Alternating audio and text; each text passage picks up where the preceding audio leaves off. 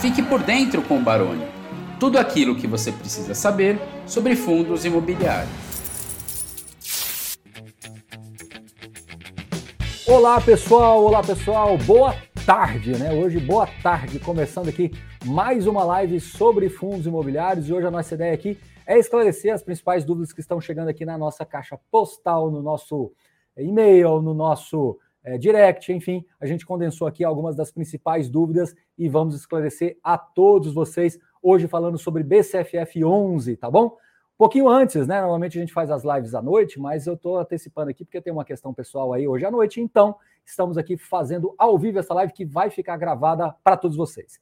Temos duas surpresas. A primeira surpresa eu revelo agora. A primeira surpresa está aqui na tela para vocês, para que vocês possam baixar gratuitamente aí por tempo limitado, até hoje à noite, até no fim do dia de hoje, o download grátis, totalmente gratuito, do Guia Suno Dividendos. Então, acesse aí o link, está na descrição e você pode gratuitamente baixar este link para você curtir aí o Guia Suno Dividendos, que é muito bacana, muito legal, escrito aí Thiago Reis e Jean Tozeto, que inclusive eu fiz uma live ontem que está sendo um sucesso aí, falando sobre filosofia de investimentos. Vale muito vocês conferirem.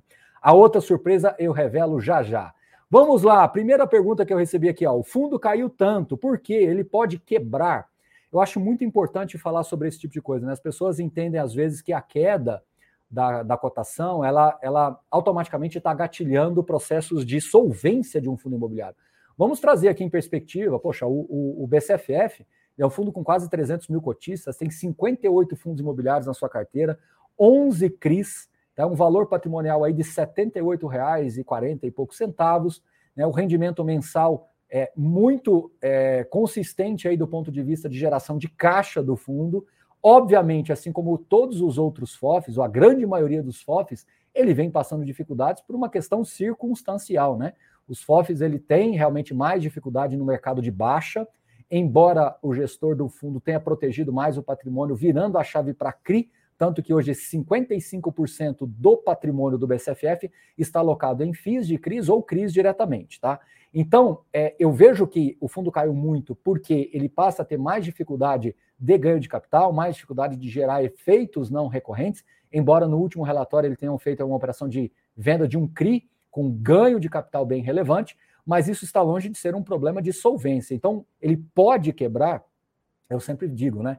Que tudo é, é, é é possível que ocorra, mas não é provável, né? É possível que um fundo imobiliário desse porte quebre. Bom, possível tudo é, né? Mas um fundo de 2 bilhões de reais, ele ficar insolvente, você tem que imaginar que dos 58 fundos imobiliários, todos eles quebraram lá dentro, todos eles. Então é uma coisa tão escatológica assim que a gente nem considera como uma possibilidade real, tá bom? Então fica claro aí. Eu acho bom tocar nesse tema não só do BCFF, mas no geral, porque isso traz sim, né, principalmente o investidor mais iniciante, ele sempre tem aquela cisma ali sobre essa questão de solvência. Por quê? Porque às vezes esse cara veio da, da, das ações, aí você vê as ações caindo aí 50%, 70%, 80%, 90% e com endividamento alto, etc. Então as pessoas é, associam então a, a solvência das empresas e trazem isso para o ambiente de fundos imobiliários, que na minha visão é bem diferente, tá bom? Especificamente no caso do BCFF, que é um fundo que trabalha é, com as suas posições ali diretas, então não é uma questão de solvência.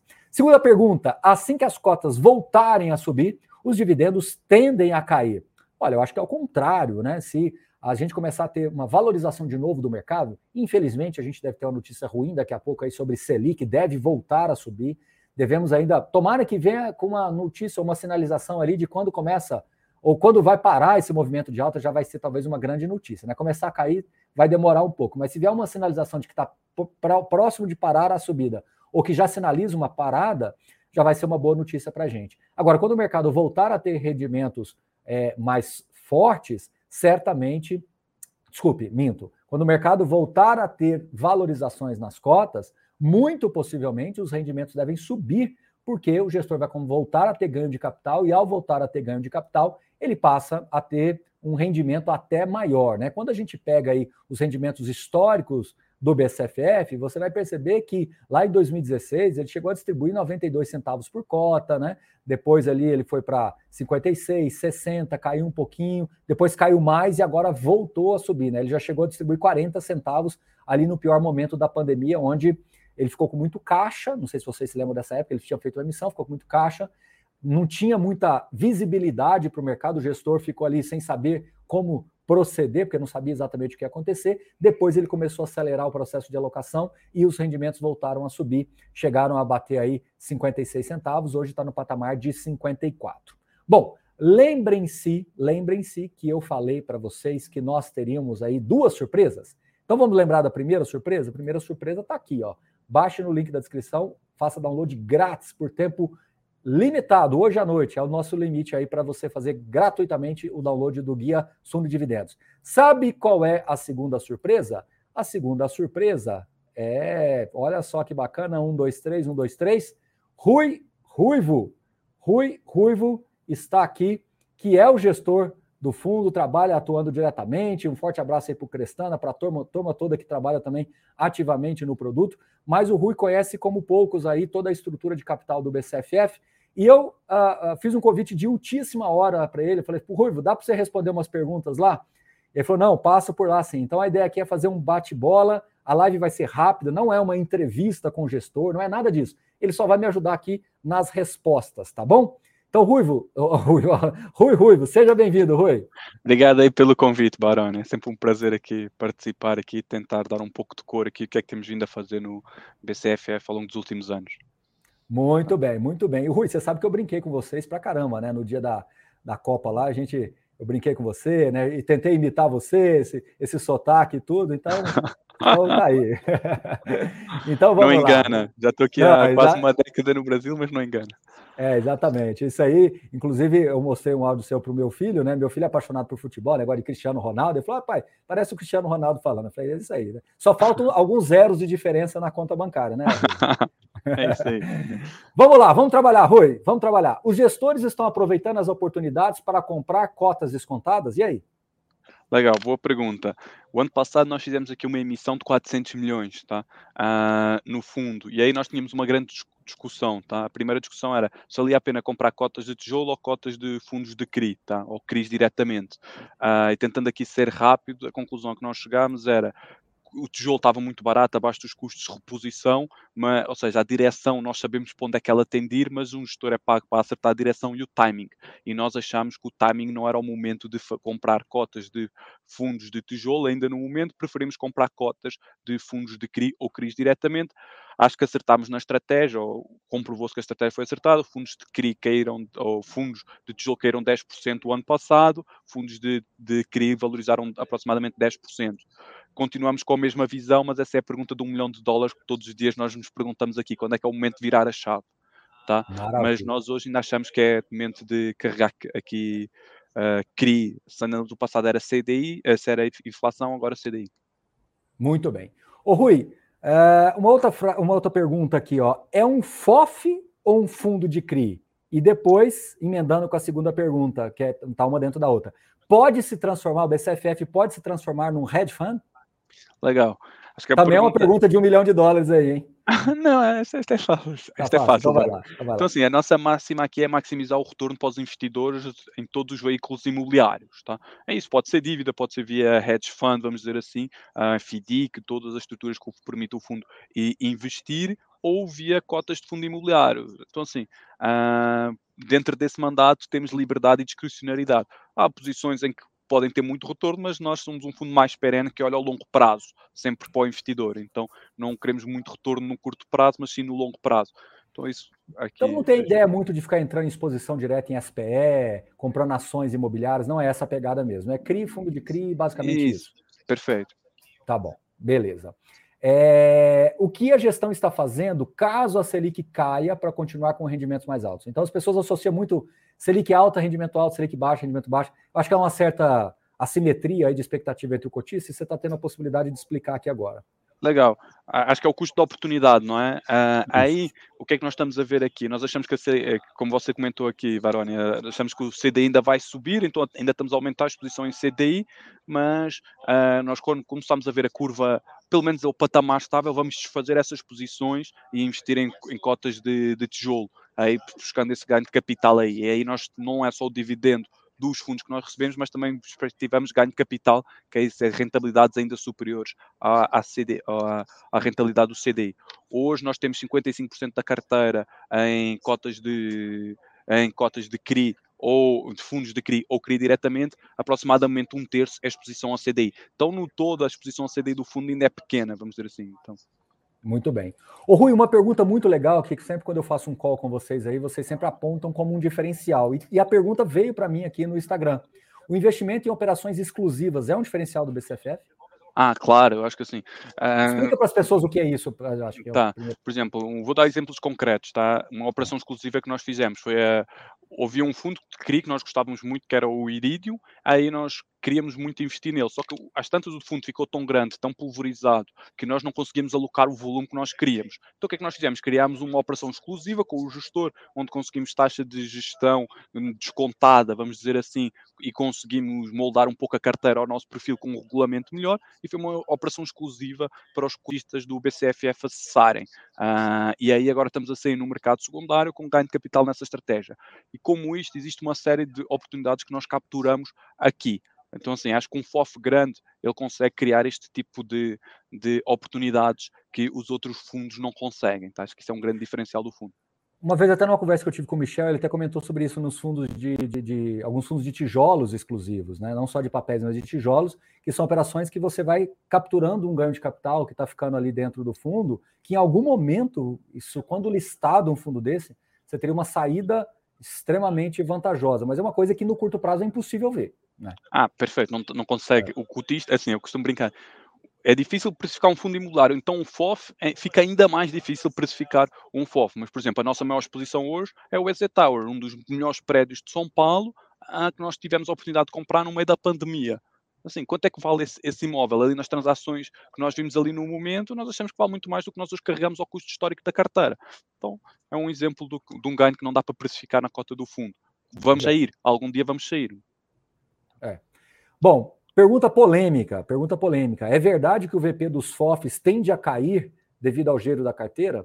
É pergunta polêmica, hein? Tem, e tem, uma, e tem uma, uma, uma pitada de, de... É, é, verdade. De, é, mas, exato, mas, é. mas, é só uma transferência de bolso. Passa da sua cota patrimonial aqui para o seu caixa do seu dividendo. Então, uh, não deve mudar muito para, o cotista. Né? É, o problema é que às vezes o cotista não recompra, né? E aí. E... É, eu, eu falo que o, o ganho de capital realizado ele é como se fosse um cancelamento de cota. Você está recomprando ali, devolvendo para o cotista, e ele tem que recompor o patrimônio dele para ele enriquecer pela quantidade maior de cotas. Né? É Legal. É uma, é uma derivada assim que, que faz sentido quando a pessoa entende por esse ângulo, certo? Perfeito. Beleza. Olha, é, entraram algumas perguntas aqui, o pessoal vê que eu estou ao vivo aqui, começa a me mandar em WhatsApp, começa a pipocar, mas são perguntas bem tranquilas. A primeira delas, eu estava até olhando aqui rapidinho, é, hoje o, o, BCFF ele tem ali um custo de mais ou menos uns 10 a 12%, o custo do fundo para o cotista com base nas receitas. Né? Aí você tem outras despesas de imposto de renda, etc., que não conta. Estou falando basicamente é, em relação às despesas do fundo. Esse é o custo da estratégia, né, Rui? Eu acho que o gestor precisa entender, ah, o cotista precisa entender que é um serviço que você está sendo contratado. A gente pode questionar eficiência no médio, curto, longo prazo, isso é outra história, mas um custo entre 10% e 12% é o custo médio aí do mercado, né? É, não, acho que isso é o padrão aqui do fundo, sempre foi uhum. assim, uhum. e acho que nós aqui no, no, na gestora do BTG aqui do Real Estate somos quase 30 pessoas, uh, tudo bem que temos várias estratégias, mas temos várias pessoas dedicando ao time. Eu, como gestor de assim, as pessoas gostam muito de criticar sempre a taxa de gestão. É fácil dizer assim, putz, a pessoa gosta sempre de pagar menos, não é? Mas nós aqui na gestão do, do, do FOF, nós já houve estratégias em que nós não deixámos de entrar porque a gestão era muito barata. E nós sabíamos que o gestor não ia fazer o acompanhamento, uh, não ia ser diligente o suficiente para visitar um shopping no Mato Grosso, visitar um shopping uh, em Porto Alegre, uh, porque não ia remunerar ele. Então acho que as pessoas têm de ser remuneradas e com os incentivos certos. Muito bem. É, uh, o pessoal pedindo para você comentar o ganho de capital extraordinário que teve, levando as receitas aí. Normal é receita de 18, 19 milhões. Você fez uma receita de 29 milhões aí, reconhecida em abril com a venda de ganho de capital do, de um CRI. Você pode comentar um pouquinho? Legal, e lembra-se das operações exclusivas. Essa foi uma operação que nós fomos exclusiva aqui para, para, para os fundos do BTG, aqui foi na frente CRI, também no BCFF que ancorou essa, essa emissão. Então nós encontramos um player assim, são dos melhores terrenos de São Paulo aqui, uh, em termos, são postos de gasolina, mas os terrenos são muito bem localizados. Nós fizemos uma due diligence ambiental profunda nesses imóveis, como garantia na prática, tá? Uh, e aí era um CRI que nós conseguimos com um bom spread, tá?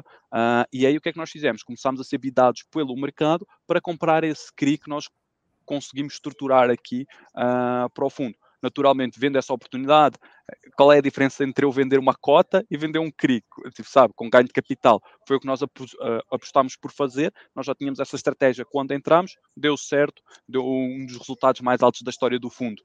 E isso, acho que isso é legal. Nós estamos há vários meses consecutivos a gerar muito mais resultado do que nós temos vindo a distribuir. Então, a nossa reserva de contingência, hoje do fundo, está em quase três distribuições. Isso eu não me lembro dos últimos anos desse, desse patamar de, de, de reserva de contingência. Tá? Maravilha. Informações valiosas aí para quem é cotista do fundo, né? Até o nosso amigo Fi Newspaper coloca aqui, né?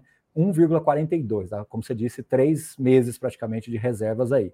Então, não sei se dá para você responder isso, é, tem uma parte disso que tem que ser, tem que ser realizada agora nesse semestre, né? Para ficar enquadrado, certo, Rui? Certo. O que é a nossa dúvida aqui? Putz, será que eu vou.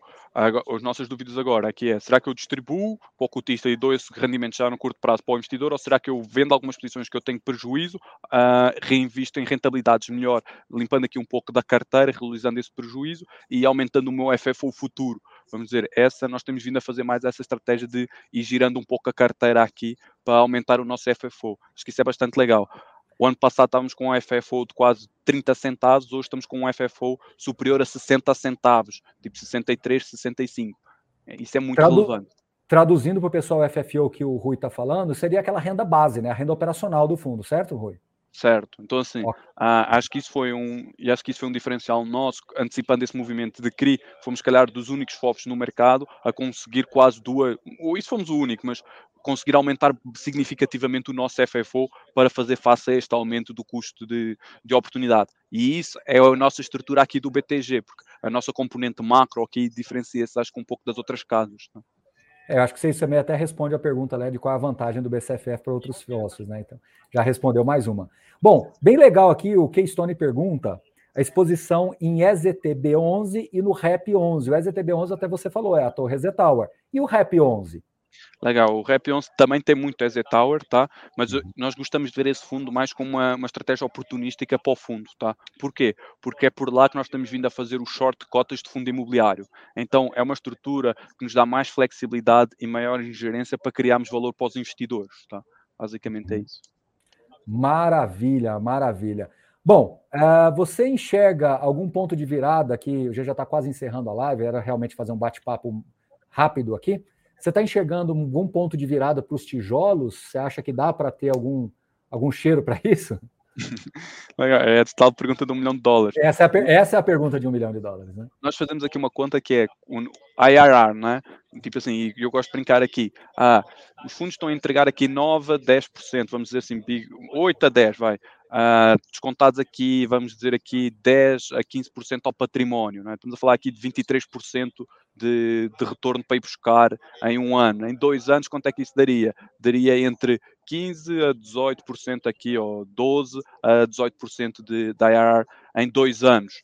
Hoje nós, o nosso custo de oportunidade é o quê? É comprar CDI mais 4 que dá essa rentabilidade sem risco, ou com muito menos risco de dar tudo certo. Então nós eh, preferimos estar aqui nesta posição aqui, sabendo que está para o investidor de longo prazo está muito barato.